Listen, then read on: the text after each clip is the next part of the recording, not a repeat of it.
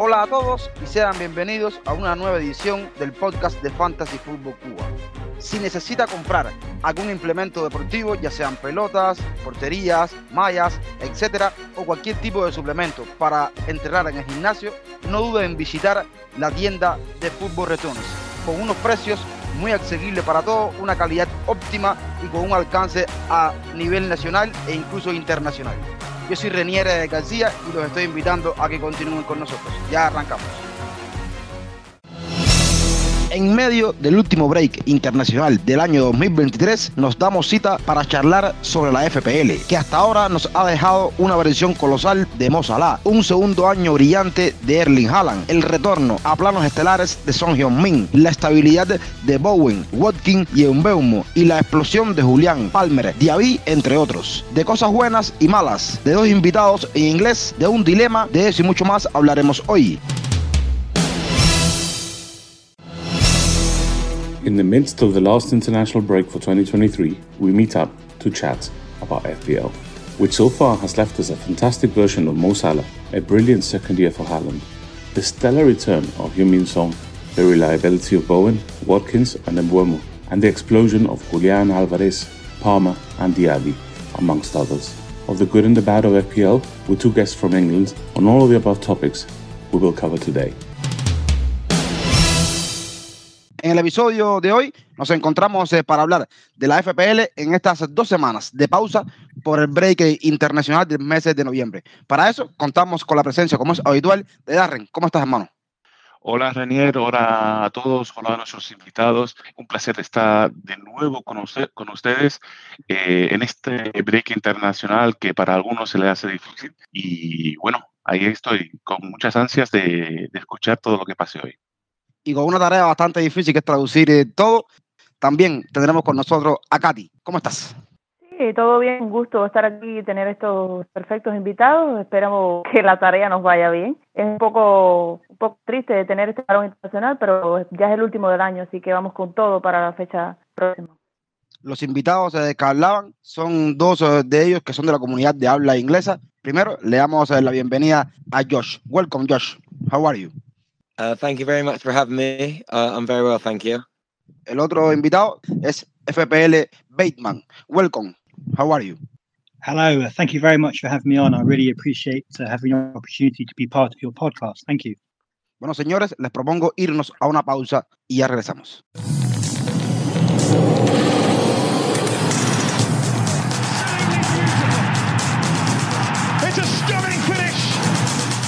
Estamos eh, de vuelta en el podcast de Fantasy Football Cuba para charlar sobre la FPL. La primera pregunta es la clásica de cada uno de estos espacios y es ¿dónde viven y a qué se dedican? Well, third, welcome Josh and Ben. Uh, nice to have you on the podcast. The first question for both is, uh, where do you live? What do you do for a living? Pardon. Well, my name is Marcus, otherwise known as FPL Bateman, and um, I live in a town called Swindon, which is in the southwest, I suppose, of England, about maybe a hundred miles west of London. Um, and what do I do? Well, for a job, I have a very um, unusual job, and I uh, I work in a huge freezer.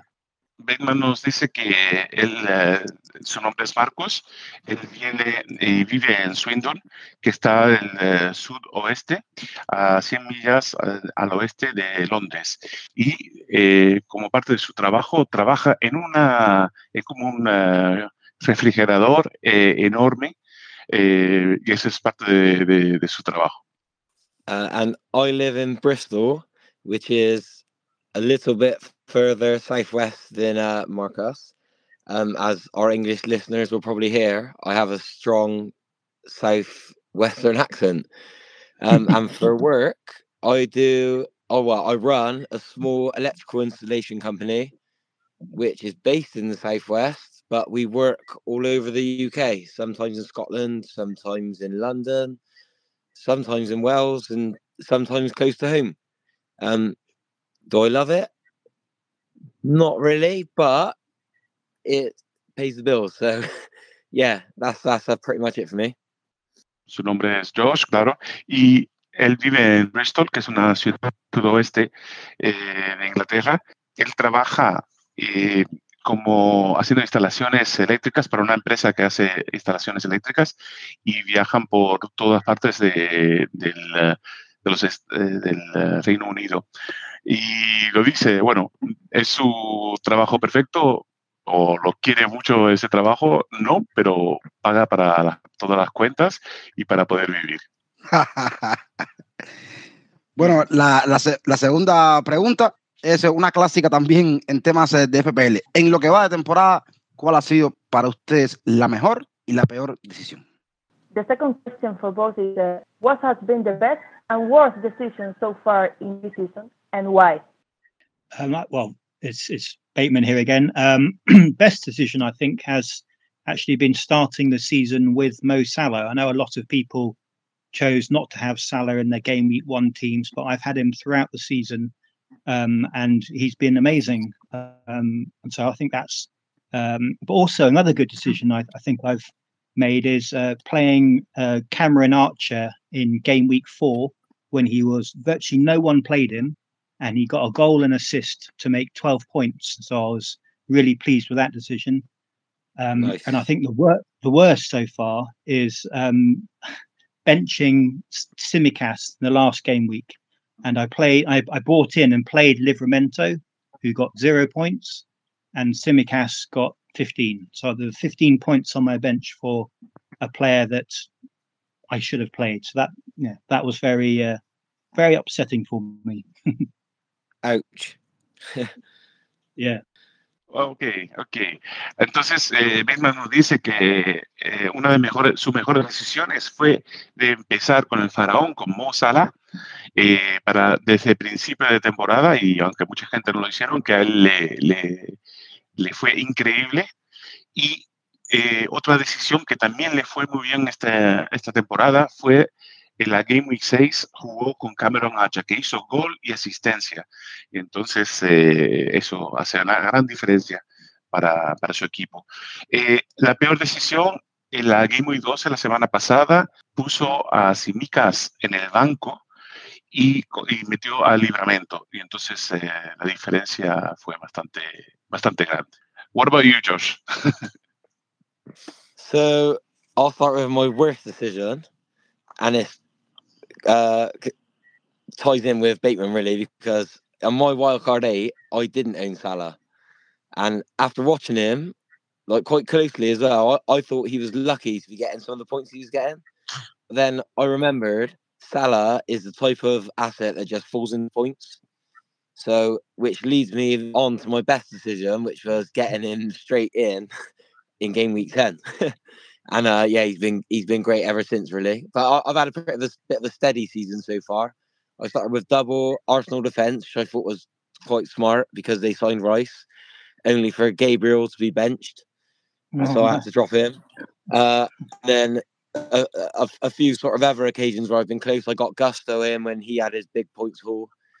And uh, yeah, yeah, I, I kept Haaland and captained him throughout all his blanks. So I could say my, my captaincy has been my main bad decision because I've only had five captain returns all season. But in in general, my squad's squad's been quite good. It's more so the captaincy, but def, definitely Salah. I'm not on the wild card eight was was a bad bad decision in hindsight. Okay, I'll try to I'll try to summarize that. Yeah.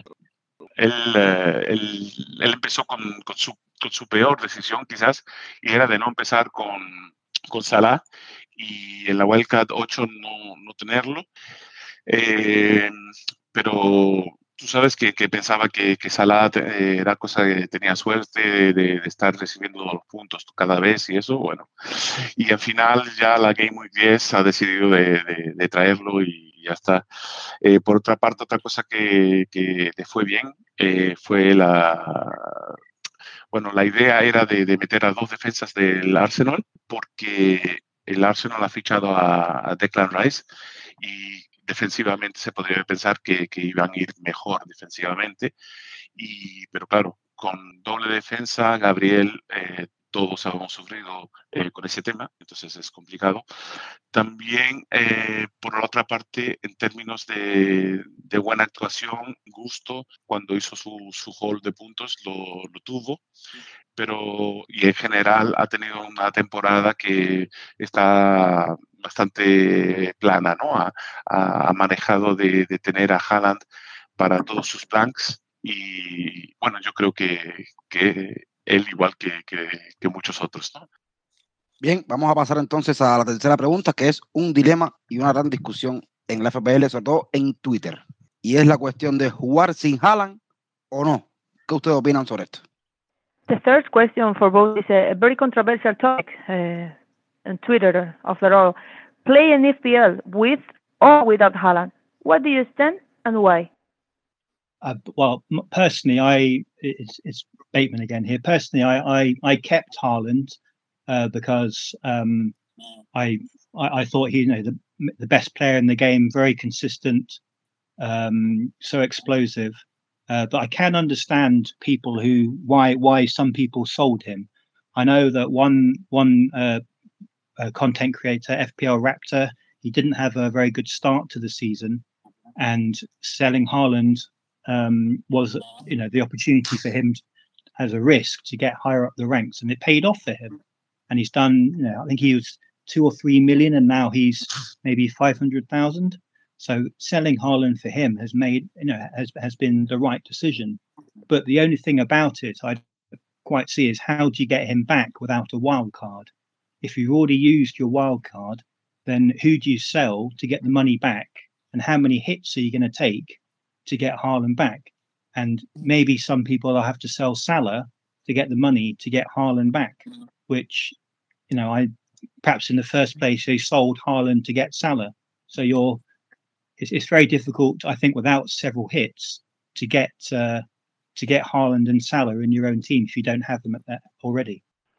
Bien, mira, eh, Bedman nos dice que él personalmente se quedó con Haaland en su equipo eh, porque es explosivo, porque es el mejor jugador de, juego, y, pero también, por otra parte, entiende por la, la razón por la cual la gente haya vendido a, a Haaland. Y eh, da el ejemplo de FPS Raptor, que empezó la temporada bastante mal y al vender a Haaland y poder balancear su equipo un poco, ha conseguido de ir de un OR de 5 millones a, a un 500K, 500 mil, posición de 500 mil. Ahora, habiendo dicho esto, eh, la pregunta que se hace Bateman es, ¿cómo traerlo ahora? Si no tienes el wildcard o has, utilizado ya tu wildcard, ¿a quién vas a vender? ¿Verdaderamente vas a vender a Salah? ¿Cómo haces en tu equipo para, para meter a, a, a Haaland cómo lo maniobras para, para, para hacerlo. Eh, yo creo que muchos no, no nos, nos, vamos a hacer la misma pregunta. Josh, what about you? What's your opinion on Haaland? So, for me, I, I, I would definitely play with him. Um, but the main reason for this is that with some great budget options available, we can still get the likes of him and Salah together. And owning both of the best captaincy options, in my opinion, just seems like a bit of a no-brainer. Um, as Bateman said, there was that the people that did sell Halland for the short period of time, they've done phenomenally out of it. But there's also been a lot of variance in that. So the Bournemouth game, for example, Halland coming off injured in a 6 0 win or whatever it was, sort of glosses over how well the Noland ha- has actually been. But it, just goes to show Chelsea, everyone thought tough fixture, and he equaled Salah's 16 points all. It, it's, in my opinion, if you can get to both, that's the best play. And I, and I think it's achievable. But um, if you don't, and you just go with Salah, and I've seen many do it, and they've gone Salah with Trent Alexander Arnold, and Trent Alexander Arnold is not outscored someone like Pedro Porro, who's affordable with Haaland as well. So it, it logically there's no winner in the argument. If you've got the captaincy right with Salah, you've won. It's not about owning; it's about the captaincy. But if you can own both, you've got the two best captaincy options to pick from. So I, I would personally own both. Don't go about Holland. Muy bien, pues entonces Josh no que eh, para él eh, 100% eh, se debe de, de empezar eh, con Haaland, pero con, con, la opción de tener eh, esos jugadores que, que, tienen el, un precio bajo, eh, pues entonces se puede pensar de que se puede costear uno a, tenerlo a, a, Haaland y a Salah a la misma vez. Eh, los que la han vendido también fueron obsequiados quizás con la gran suerte de que Haaland hizo un punto contra el Bournemouth eh, en, un, en, un, partido que acabó 6 a 0. Entonces es un, una variante que, que no, no, se podría quizás esperar, eh, igual que, que, el año pasado, supongo, eh, el Bournemouth contra, contra el, el, Liverpool contra Bournemouth, que Sala hizo dos puntos o tres puntos en, en, un, en un, partido de 9 a 0. Pero bueno, eso es, eh, hablando, volviendo a, a, a, lo que nos dijo también, él piensa eh, que después cuando con un tipo como Haaland, que a un partido que fue difícil contra el Chelsea, que él eh, también hizo, hizo igual los puntos de, de Salah. Entonces, el peligro es de tener a uno o a otro. Eh, en, es, la, lo mejor, en su opinión, es de hacer, de tener los dos. Y, por ejemplo, hay gente que, que tienen a Salah y a Trent Alexander-Arnold y porque no tienen a, a, a Haaland, pero si tuvieran a Haaland, pues en vez de Trent pones a, Pedro Porro, por ejemplo, y Pedro Porro hace más puntos que, que Trent. Entonces, eh, en este caso no hay un ganador, no winner, y entonces, eh, en su opinión, tener a los dos es una buena manera de ir hacia adelante. El tema, el tema de Haaland es un tema bastante interesante y, y ahí están las, las, dos caras de la moneda. Muchas personas que no tienen a Haaland y tienen un OR espectacular, otras que lo tienen y no tienen OR espectacular, o sí, eh, todo es posible y lo que hay que saber manejar el resto de los activos eh, de tu equipo. Vamos a pasar eh, a la cuarta pregunta y es una pregunta que viene bien para todas esas personas que empiezan a jugar en la FPL. Es sencilla. Tres tips que se le pueden dar a un jugador que empieza a jugar Another question for both is uh, what three tips will you recommend for player in their first FPL season? Um, well, this is this is only my um, fourth FPL season, so I don't think I'm qualified really to give out many tips to people. But uh, um, what I've what I've found um, helpful, certainly in th- this season, are um, have having reasons behind making transfer decisions. So I I use a lot of data and I like mixing data with also watching football. So um, I don't I don't just like rage transfer out somebody if they've you know missed an open goal. I, I have I have Darwin Nunes and it's very tempting to just to get rid of him straight away. But then I think no, well no, look at the fixtures, look at what's going on, and yeah. So I think um, being um, having the sort of um, the thought behind transfers is very important for me. Um, also, I try and make transfers as late as possible in a game week. So after European games, after the press conferences, you know, right right until the almost until the deadline. So I have all the information. So I think that's a a, a good thing to be armed with as much knowledge as you can before you make a transfer. And um, my last one is um, I'm I really don't like Manchester United. I'm a anti Man United in every way because I, I really I can't stand Man United, but I let my I let my club uh, my bias against Man United last season get in the way of bringing those players in after the World Cup. So after the I think it was game week 16 or 17 was it after the World Cup when we all had wild cards and um, the uh, and Man United had really good run of fixtures and I didn't have I didn't bring in Luke Shaw who I think got several clean sheets and I think a goal. I didn't bring in Bruno, who did very well, um, and so that that really affected me. So the um, the and I, I, was ranked something like um, thirty thousand by Christmas, uh, but by sorry by the by the World Cup, and then afterwards, and I think in three or four game weeks, I went down to something like three hundred thousand, and that was partly because I um, refused to have Man United players in my team which was uh, which was not um, not a good idea. So my third tip is to put your club allegiances aside and just get the best players really. Eh, Bateman, Bateman, nos dice que, el, uh, que, es su cuarta temporada de FPL. Entonces, eh, es, es, es, su opinión de que eh, tampoco él es gran experto para darle eh, unos tips, a, unos consejos a, los compañeros que empiecen nuevos. Pero habiendo dicho eso, eh, empieza diciendo que le gusta la, de hacer una transferencia por que haya una razón real. Mirar la estadística, mirar los partidos y no hacer una transferencia así porque está uno enojado y, y ah, que si Darwin ha fallado 20 goles y podría haber metido un triplete, no. Hay que, hay, que, eh, hay que mirar la razón por la cual se hacen los cambios y entonces, eh, entonces hacer los cambios por una razón razón específica. Su segundo punto es de hacer las transferencias bien tarde en la semana. Entonces, esperar que pase todos los partidos europeos, las conferencias, de, de las, las, entrevistas con los, con los entrenadores y entonces hacer la, la, las decisiones y los cambios eh, en ese punto. Y su tercer punto es que a él no le gusta el uh, Manchester United y eh, tiene un, tiene un bueno, no, no, le gusta y va normalmente en contra. Y eso el año pasado le ha afectado en la, en la después de, del Mundial, porque el Manchester United ha hecho bien en la Game Week 17, 18, 19 y a él no eh, no se ha permitido de invertir en esos jugadores.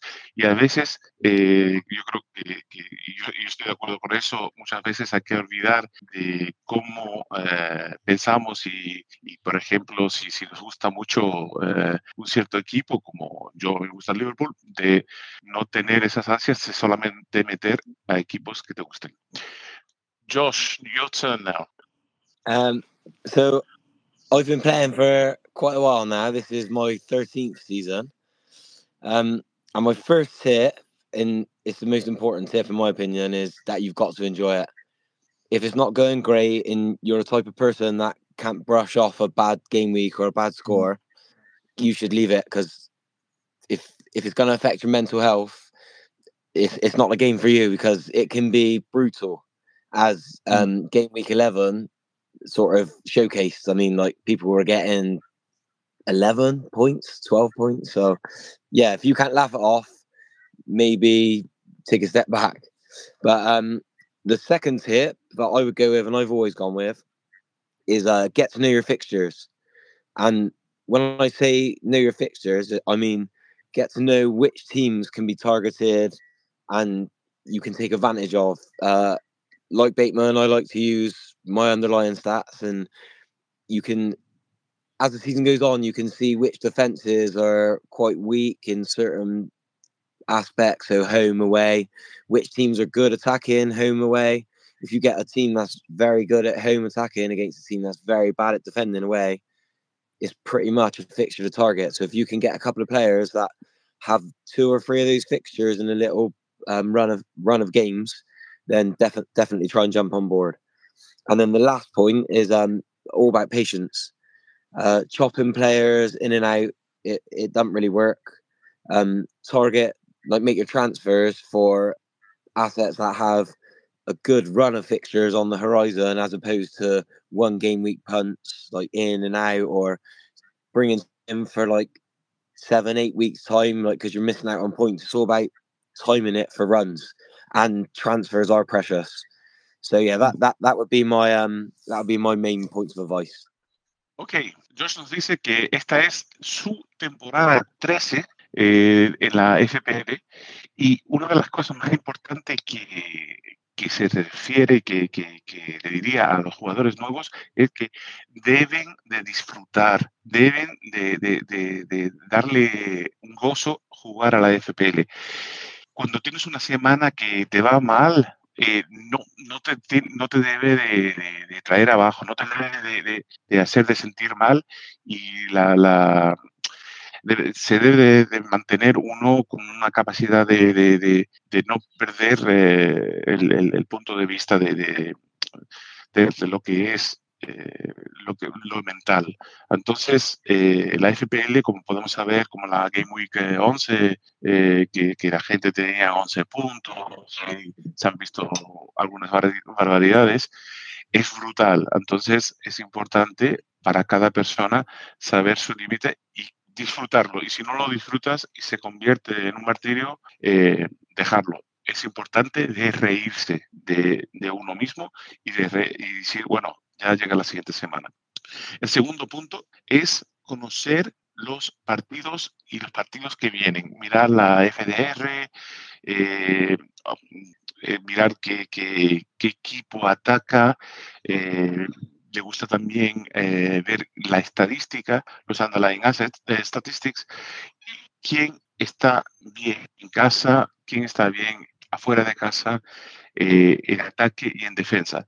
Ah, de, esa, de esa manera se va, a, se, se, va viendo cómo puedes hacer. ¿no? Y, y, finalmente, el punto tres es la paciencia. Hay que tener paciencia. Eso de un equipo, sacar, sacar un jugador, meter un jugador por un, un punt de una semana, una, adentro para afuera, hay que tener paciencia. Es mejor de decir, de, mirarlo tranquilamente y no reaccionar. Y no, ah, bueno, y, el último punto que, que, dijo de eso también era que las transferencias son muy valiosas y no las debemos de desperdiciar. Interesante los dos puntos de vista respecto del tema, sin duda alguna. Cada persona que está empezando a jugar puede tomar nota, pero yo diría más todos los que llevamos ya algún tiempo jugando igual, pudiéramos agarrarnos de cada uno de esos consejos y seguro nos irá un poco mejor a partir de, ahora. Vamos a entrar en la última pregunta, que es una pregunta diferenciada para cada uno de los invitados. Vamos a, empezar por, por Batman. ¿Cómo te afecta cuando tienes un mal desempeño en una jornada y cómo afrontas eso? For Bateman, how much does a poor game weight affect you and how did you get over it? Um, well, a, a, couple of years ago, I remember I I think I bought Havertz in for a hit uh, in game week nine. It was notorious. And I captained him as well when when uh, Chelsea were playing Norwich at home, and it it was obvious before the game that Havertz would be playing as in the striker role, and it seemed that you know the perfect fixture. And then, and yeah, and it was it was seven 0 And I remember watching each goal is a one 0 two 0 three 0 He's still not still nothing. Four 0 five 0 uh, six 0 What is happening? And then seven 0 and I thought st- still no goal involvement. And then he was subbed off, and I remember just oh, and I think that was the first game of the game week because then Mo Salah I think scored three or and I think it was scored three and assisted against one against against against Man United. Exactly, yeah. My captain. And I yeah, sorry. And, um, yeah, good for you. Um, and it was, um, but yeah, I remember I'm feeling just so like I've been like something horrendous had happened, and I remember my wife sort of saying, "Oh no, it's okay, it's fine," and, and like I'd I like I'd you know lost a close relative or something like that. I was, you know, but then uh, since I've started playing more seriously, you know, with more um, you know, looking at stats more and doing more t- things long term, like Josh was saying earlier. I, you know, I like to try and plan things out, so I have reasons behind my decisions now. So if something doesn't go right, at least I know now that there was a good reason for um, bringing that player in. So I, I you know, I, I trust myself to think that this may happen, and if it doesn't, I can't, you know, and also there's I can't have any control over what's going on on a football pitch. I can only control what I can control within the game. And so, um, you know, it's, it's, in what other form of life, an area of life, would you feel bad about something that you can't control? So, um, but like I had game week 11, 21 points, and I felt really bad. But then I think one of the things that helps me is the Twitter community and seeing that other people had equally bad or even worse game weeks, it doesn't make you feel so bad. But uh, I think having the decisions behind the what I do, um, you know, reasoning behind what I do is uh, really helps when I when things don't go well. Muy bien, pues Bateman eh, nos dice que ya hace un par de años, eh, yo creo que los que llevamos eh, jugando hace dos eh, recordarán este año, la Game Week 9 jugaba el Chelsea contra el Norwich. Y, el, y Havertz estaba, iba a jugar de, de, falso 9 porque no tenían otro delantero. Y entonces Bateman la ha puesto de capitán y el partido ha acabado 7 a 0.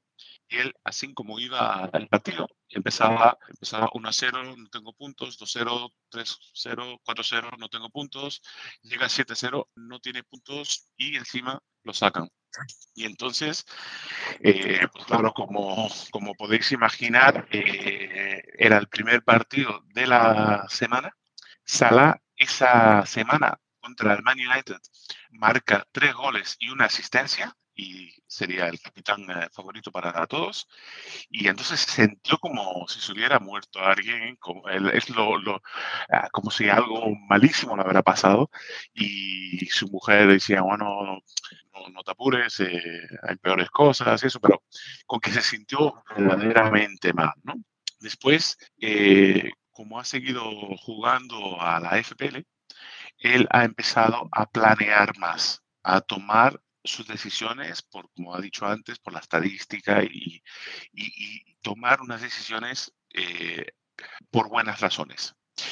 Y si no sale bien y sale mal, bueno, las decisiones son las suyas, pero los resultados no los puede controlar y no se puede sentir, no se debe uno sentir mal por una situación que no puede controlar. Entonces, eh, también nos recuerda que la Game Week 11 hizo 21-2, pero que, que, claro, es un, resultado que no, no es eh, fantástico, eh, pero claro, viendo en Twitter la cantidad de gente que quizás hicieron mucho peor que él, pues le ayudó también un poco a, a, ver que esos resultados tampoco eran tan mal. Eh, pero al final es todo decir, tener razones por la cual se hacen los, los cambios Sí, es un tema que, que es complicado de, de, sobrellevar, ¿no? Yo, y por la experiencia mía y de varios personas con las que interactúa a diario, lo que hacemos es como olvidarnos, Fran, yo sí él son testigos de eso, como olvidarnos por un tiempo de, del FPL y entonces encararlo de la otra, eh, de otra manera, la, siguiente jornada. Y lo que decía Arre me parece, bueno, lo que decía Bayman me parece es importantísimo. La idea es tomar las mejores decisiones y esperar que salgan bien. Ya eso, como dice él, no se puede controlar. Bueno, la última pregunta para Josh es una pregunta que, que me gusta muchísimo porque Josh predice alineaciones tanto de City como de Spurs, siendo el Spurs eh, su equipo fuerte. Entonces, orientado a esto va la pregunta, Josh, ¿cómo haces para predecir las alineaciones tanto de Spurs como de City? For Josh, how do you predict lineups of Spurs and City? So, um, for both teams, it's uh, slightly different. And I think I spoke to Darren before. Uh, I'll go through Manchester City in two sec- sections. And then uh, I'll just do one for Tottenham. Um, so for Man City, I saw that many tried to predict Pep, and there weren't many that had great success. Even like the best predictors uh, that were doing um, predictions through Emma Jump the Wave, which is a good account to follow as well if you're looking for team lineups. Um, they were coming out with seven out of 11, six out of 11 uh, every other week. But I I actually find Pep a bit easier to predict than I than I do Postcoglu currently. um, because I'm like sort of in and obsessed with football, uh, you can sort of see habits and patterns, and he's never been someone to stay still.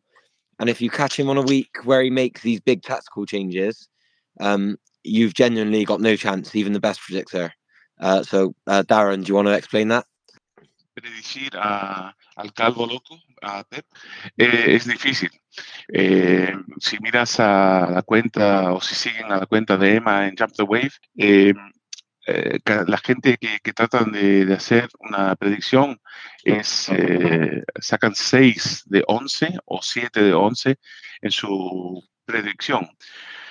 Para él, hoy por hoy, es más fácil predecir a Pep que, que a Postecoglou. Eh, pero claro, eh, eso es si no tienes una semana así loca de que Pep decida de hacer una, una locura y cambiar su, su sistema o tú sabes que no se queda quieto. Uh, so luckily, I've come in at a point where he's he's got a pretty successful tactic, which is his inversion of the centre back. Um, the only week so far where I've been quite far out was when they played Bournemouth, and I I knew in one of Bournemouth or Young Boys, uh, he was going to rotate more than the other, and um, I thought Bournemouth being a Premier League game, he would sort of keep it stronger. And young boys at home, I, I think he'd have he'd had enough to rotate quite heavily. And um, as it turns out, he was com- confident enough, and he should be, by the way, that they'd had enough to beat Bournemouth with arguably a, a second string. And my prediction was the other way around. Um, so even though I think he played his uh, best back four against young boys, he still rotated uh, everywhere else quite heavily.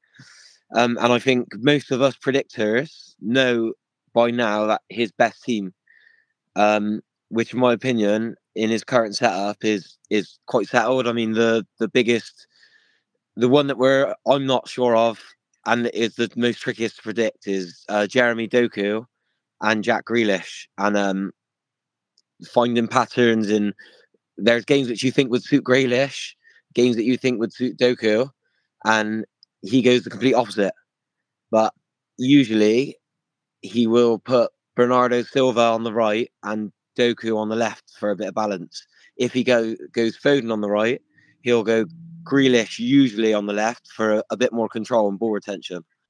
Por, por suerte con el um, con el uh, sistema o perdona con, con el uh, lo bien que, que le va al equipo de Pep eh, quizás lo hace un poquito más fácil de, de predecirlo y, de, de, de, poder decir quién va a ser el equipo, ¿no? Pero, por ejemplo, si miramos eh, los partidos del Bournemouth y, y Boys, eh, se pensaba de que quizás iban a poner eh, un equipo uh, más fuerte contra el Bournemouth y luego contra los Young Boys hacer un poquito más eh, poner un equipo súper fuerte contra eh, los Young Boys y lo han hecho, lo ha hecho un poquito diferente Pep. Ha ido con un equipo casi un poquito más flojo con el Bournemouth y luego por su confianza ha puesto, sí, a, un, a, un, a los defensas de atrás eh, bien fuertes, un, una, buena, una buena defensa, pero luego lo que es la, la, el lado del ataque del equipo ha, ha jugado un poco con eso, porque tiene la confianza en sus jugadores de que no necesariamente tiene que poner su mejor equipo para los dos. Habiendo dicho eso, eh, una de las decisiones más difíciles de, de, de predecir es el, el, el, equipo, es este, la posición de Doku contra Grealish. Es difícil de, de, de, decir y aunque en algunos de los últimos partidos él habrá dicho que el partido estaba para Grealish para abrirlo, él ha empezado con Doku y viceversa. Entonces, eh, eso, eso añade una, una, complicación. Habiendo dicho esto, también eh, normalmente él cuando empieza con Doku, con Silva a la derecha, Doku va a la izquierda. Y si pone a Foden en la derecha, normalmente eh, pone a Grealish a la izquierda. Uh, and then for Tottenham, start of the season, obviously, new manager with Postecoglou. So it was kind of tricky getting to understand um, if he would stay true to his tactics that he'd used previously at Celtic or if he was going to change for the Premier League. But he he didn't change his ways. He he like settled into his formation, which is inverted fullbacks, high line, um, one sitting midfielder, which basically is the link man, and two box to box eights. And um, luckily, so far, we didn't. Well, up until the Chelsea game, we didn't have any injuries, so the side was was quite settled, and you could sort of see if you have one person out who was going to come in who who fitted the mold for certain positions. Um, and then recently, obviously, we've had suspensions, injuries, so it was kind of it was it was my best prediction to date. To be fair, I managed to pull eleven out of eleven for Wolves, even though the result wasn't great. The prediction was good, um, and uh, seeing who would fit into those um, open spots. Uh, I'm not sure whether he sticks with those guys because I feel like he's um, sort of given them a chance, but and I, I genuinely think there's going to be changes again over the coming weeks because I don't think the players he's played suit the style he wants to play. But I'm definitely more well versed now with how he wants to play. So it's just now deciding if I know I think he trusts certain players to come and fill these roles. So yeah, my prediction of Tottenham is we're very system based. It's all about how I predict Ange trusts certain players to fit into his roles in his tactics. Good luck.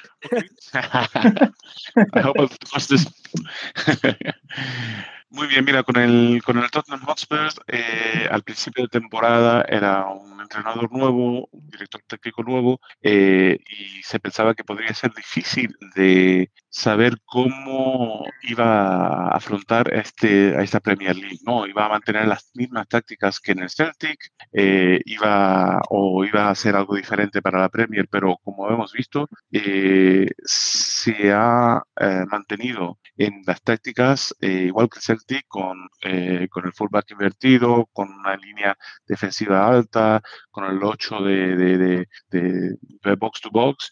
Y entonces, eh, hasta, hasta hace un par de semanas eh, iba todo bien y era, y era, fácil de predecir porque no había ni lesiones ni, ni gente con, que, que, que, que, había recibido tarjetas ni nada. Pero Después, cuando ha llegado ahora al partido contra el Wolves, la predicción le, fue bastante bien. Eh, tuvo un 11, un 11 de 11. Pero eh, él no está seguro si Postecoglou se va a mantener con el mismo. Em, con el mismo con los mismos jugadores. ¿Por qué?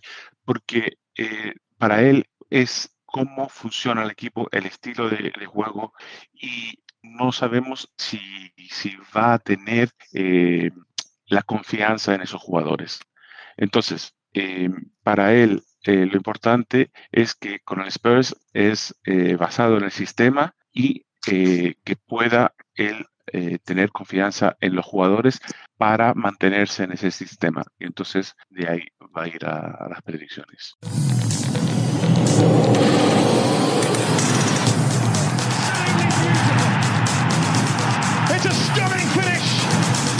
Bueno, acá en el podcast siempre tenemos una especie de test para nuestros invitados y el reto de ustedes será responder con una sola palabra de manera rápida. We have a kind of test uh, for our new guests. Questions that you must answer with one word. Eddie Howe o Roberto de Servi. Eddie Howe. Haaland or Salah. Haaland. ¿Qué chips prefieres? What chips do you prefer? Free hit. FDR o forma del jugador. FDR o Player 4? Fixtures, FDR. ¿Qué sueñas para esta temporada en FPL? What do you dream of this season in this FPL season? Um, always finishing the top 10k. That'd be the dream. Eh, acabar en el top 10k.